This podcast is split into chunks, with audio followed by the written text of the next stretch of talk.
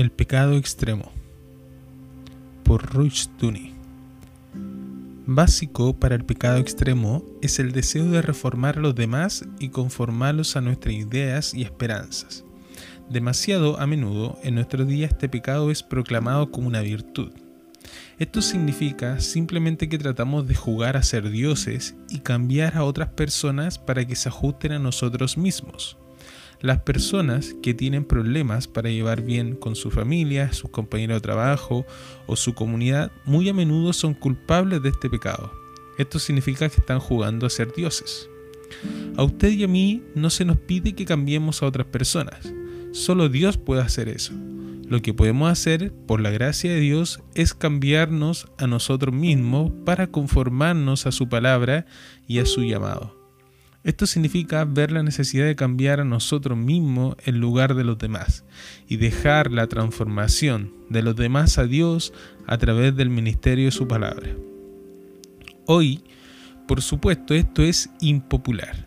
La idea común de una persona noble, estatista o figura religiosa es la de un hombre que por legislación y poder policial, con fondos de impuestos, trabaja día y noche para cambiar a los demás pero nunca a sí mismo. El pecado extremo es el de ser anticristiano hasta la médula.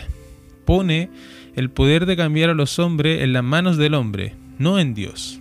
Le da al hombre el supuesto derecho a controlar a sus semejantes en términos de sus ideas de reforma social y personal. No tenemos derecho a pedirle a la gente que acceda a nuestra voluntad e ideas. Tenemos la responsabilidad de convocarlos para cumplir con la palabra de Dios y su llamado.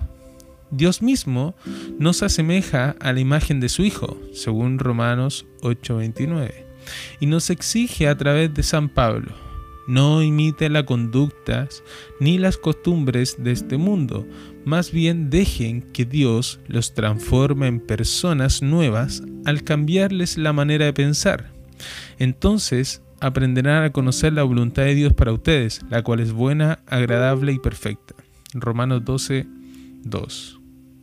Por su gracia soberana, Él nos hace semejantes con la muerte de su Hijo. Filipenses 3:10 para que muramos nuestra justicia propia y nuestras ideas de reformar el mundo, y en cambio estemos vivos para la justicia de Dios en Cristo y conformes a su palabra. La próxima vez que escucha un hombre por proponernos reformar el Estado, el mundo y todo lo que se encuentra a la vista, mírelo por lo que es, un pecador mayor, un aspirante a Dios y un profanador de la creación. Y tenga cuidado cuando ve a un hombre así, no sea que lo encuentre en su espejo.